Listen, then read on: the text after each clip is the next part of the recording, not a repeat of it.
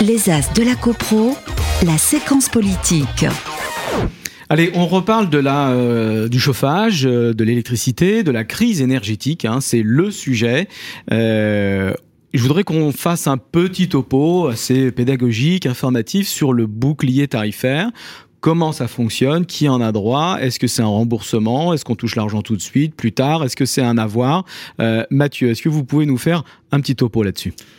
Oui, alors c'est vraiment le sujet euh, de préoccupation des, des, copropriétés avec chauffage collectif, évidemment. Hein, c'est cette explosion des tarifs de l'énergie.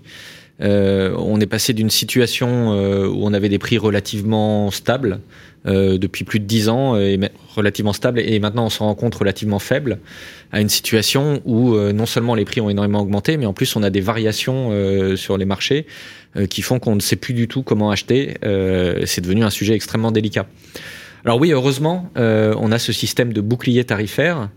Euh, qu'on pourrait plutôt appeler système d'amortisseur tarifaire, hein, parce qu'il n'a pas protégé complètement euh, contre l'augmentation des prix, euh, mais qui permet effectivement d'obtenir euh, un remboursement d'une partie de la facture au-delà d'un certain montant. Alors comment ça fonctionne? C'est en place pour le gaz de, de, depuis un moment. Hein, ça a d'abord été mis en place pour une période allant de novembre 2021 à, au 30 juin 2022. Pour les copropriétés résidentielles pour les copropriétés d'habitation, oui, mm. enfin avec au moins un lot d'habitation. Euh, et, effectivement, le bouclier ne concerne que les lots d'habitation. Euh, bon, euh, avec des exceptions, hein, s'il y a une très forte majorité d'habitation, ça profitera à tous. Donc oui, effectivement, pour les copropriétés résidentielles dotées d'un chauffage collectif au gaz, donc on a un système de protection qui a récemment été étendu à l'ensemble de l'année 2022. Et alors comment ça fonctionne?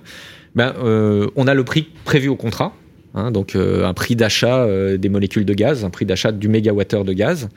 On a euh, un prix de référence qui, qui est finalement un prix gelé, et la référence c'est celle du tarif réglementé d'octobre 2021, je crois, à 65 euros. 65 euros le mégawattheure. Le mégawattheure, 65 euros le mégawattheure. Donc à comparer avec le prix du contrat, qui peut, je sais pas, pour notre exemple, être à 100 euros. Et le principe, c'est que euh, chaque mois, on va compter le nombre de mégawattheures euh, consommés et le bouclier viendra rembourser la différence entre le prix du contrat et euh, ces 65 euros, ou plutôt entre ces 65 euros et le prix du contrat. Mais il y a quand même un plafond, c'est ce qui vient. un plafond d'aide. Hmm. Voilà, c'est ce qui vient mettre un peu de complexité pour éviter aussi les effets d'aubaine. Donc 65 euros, c'est le plancher. Voilà. on a un plafond. Oui, parce que sinon, ce serait ce serait trop simple d'accepter un contrat à 1000 euros, à 2000 euros, et puis de se dire que la différence serait de toute façon couverte. Donc il y a quand même un plafond et ce plafond, c'est soit le prix du contrat, soit euh, le montant du tarif réglementé tel qu'il devrait être appliqué. Il continue à être calculé, hein, ce tarif réglementé qui a été bloqué en octobre, il continue à être calculé et euh, le montant théorique, donc euh, le montant de chaque mois, sert à déterminer le plafond. Donc en gros, on a ces quatre données, la consommation du mois, combien j'ai consommé de mégawattheures, le tarif plancher, le tarif du contrat et le plafond.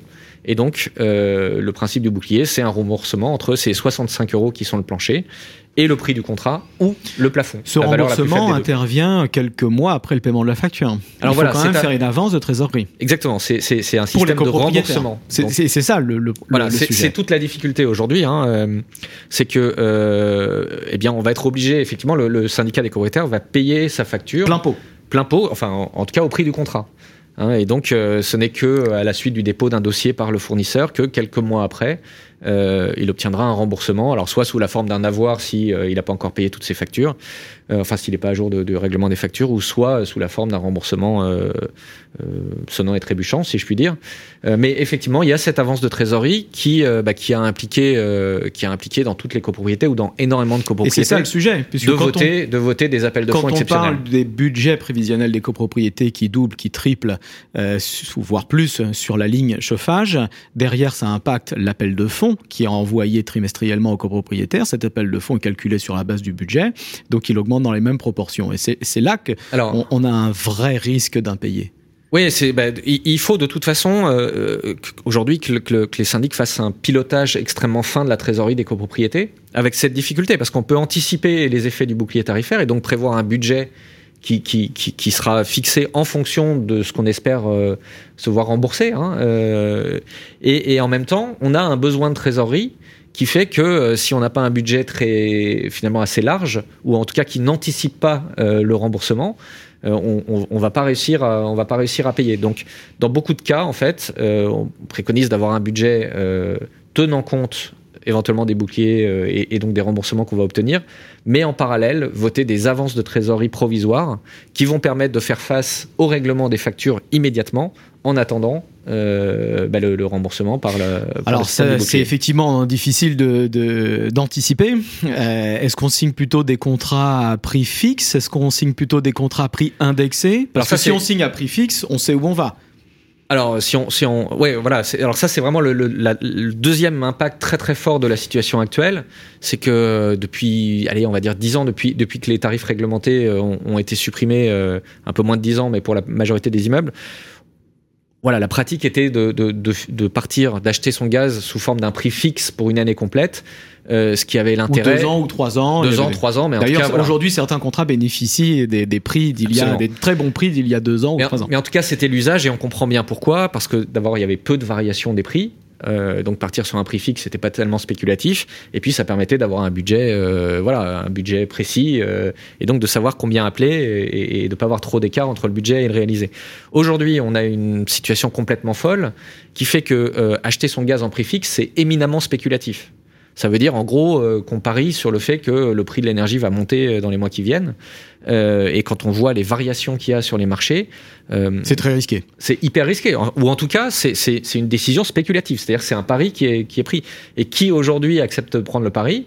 En tout cas, les syndics n'acceptent plus de prendre le pari. C'est-à-dire que soit le conseil syndical, les copropriétaires sont d'accord pour assumer ce pari, soit évidemment on se tourne vers un système de prix indexé qui finalement euh, n'est pas spéculatif. Enfin, en tout cas, euh, voilà, on ne fait pas de pari ni à la baisse ni à la hausse. On accepte finalement de suivre les variations du marché. Euh, et, dans ce cas-là, effectivement, bah, il faut simplement choisir un système d'indexation qui ne soit pas trop éloigné de l'indexation qui permet de fixer le tarif réglementé qui va, déterminer le plafond. En gros, euh, il faut choisir un système d'indexation qui ne soit pas trop décorrélé du bouclier tarifaire pour être sûr de euh, globalement rester sur des prix du mégawattheure inférieurs au plafond du bouclier tarifaire. Enfin, tout ça est hyper technique et il faut bien comprendre que ça amène une complexité supplémentaire dont on n'avait pas forcément besoin dans la gestion des copropriétés. En tout cas, merci Mathieu. Les gestionnaires de copropriétés en connaissent un rayon maintenant sur euh, le, gaz, les tarifs, les contrats. C'est vrai que c'est un sujet dont on ne se, dont on ne se préoccupait pas plus que ça, euh, puisque les prix n'étaient pas vraiment un sujet. Aujourd'hui, c'est un vrai sujet, donc on est tous devenus des experts.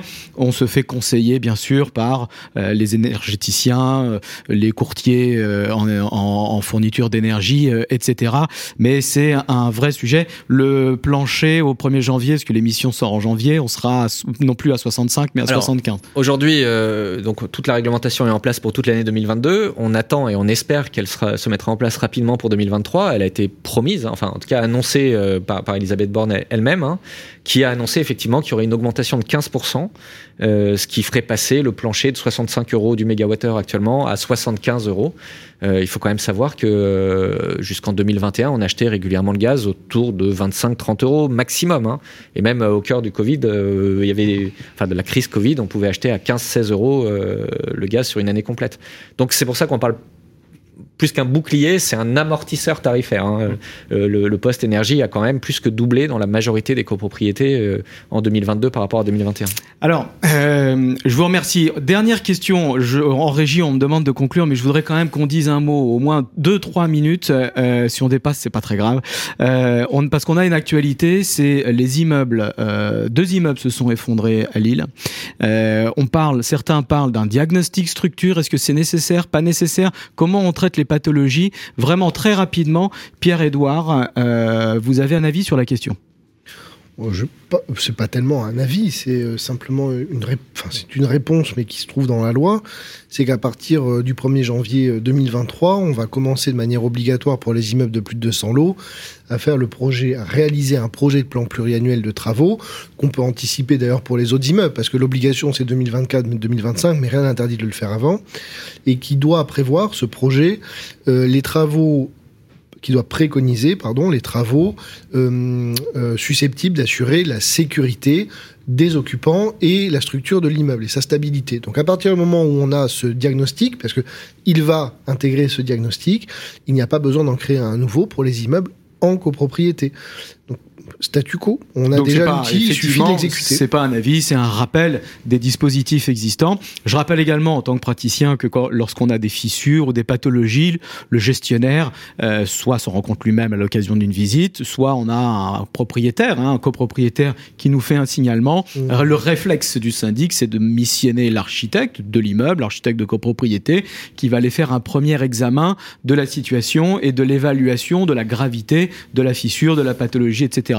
Soit c'est pas grave et on classe et puis on rebouche ou on repeindra plus tard, on ravalera. Soit c'est inquiétant, c'est plus grave et là on fait des investigations supplémentaires, on mandate éventuellement un BET structure qui éventuellement fera un diagnostic structure. C'est ça, c'est-à-dire un professionnel qualifié, reconnu, qui sera capable de dire à partir d'une étude sérieuse et approfondie s'il y a véritablement un problème ou pas.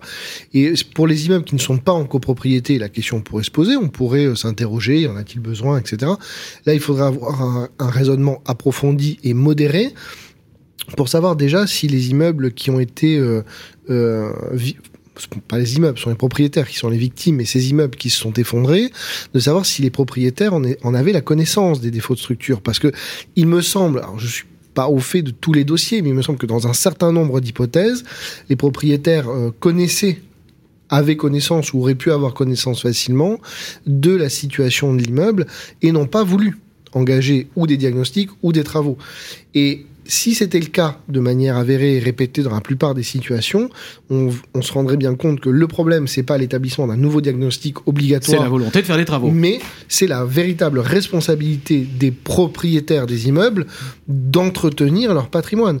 Et sur des discussions qu'on a pu avoir de manière assez régulière, c'est je crois qu'en France, malheureusement, dans un certain nombre de cas, les propriétaires confondent le caractère perpétuel du droit de propriété et le caractère périssable de l'immeuble. Et en fait, comme ils ont un droit perpétuel, ils pensent que l'immeuble lui-même est perpétuel et impérissable. Or, c'est tout à fait faux. L'immeuble, même si c'est quelque chose de solide et de durable, ça périt. La preuve, ça s'effondre. Et donc, il faut décorréler cette idée du droit de propriété qui euh, euh, dure pour toute la vie, si on le veut, et euh, l'immeuble qui, lui, peut à tout moment disparaître. Un immeuble, ça s'entretient. Mathieu, le mot de la fin Non, c'est juste d'abord, je suis complètement d'accord avec Pierre-Édouard sur, euh, sur euh, la mise en œuvre des projets de plan pluriel de travaux. Euh, on, on, parle d'énormément, enfin, il y a énormément de confusion quand, quand, quand, on lit des articles sur le sujet entre le DTG, entre un diagnostic structure que certains voudraient rendre obligatoire.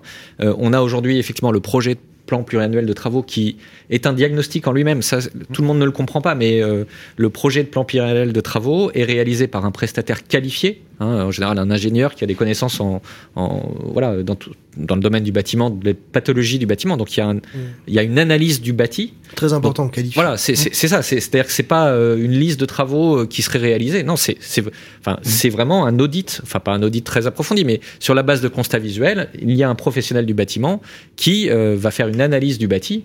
Voilà, le, projet de plan pluriel de travaux, c'est pas uniquement pour l'amélioration de la performance énergétique, c'est aussi pour la sécurité des immeubles. Donc le dispositif existe voilà, le dispositif existe, c'est pas la peine de compliquer. Mm. Et effectivement, nous, euh, chez, alors chez Foncia, on va mettre à l'ordre du jour de la prochaine Assemblée Générale le projet de plan pluriannuel de travaux pour tous les immeubles construits avant le XXe siècle, euh, même si dans la plupart des cas, ce sont des petits immeubles qui n'auront l'obligation de le faire qu'en 2025.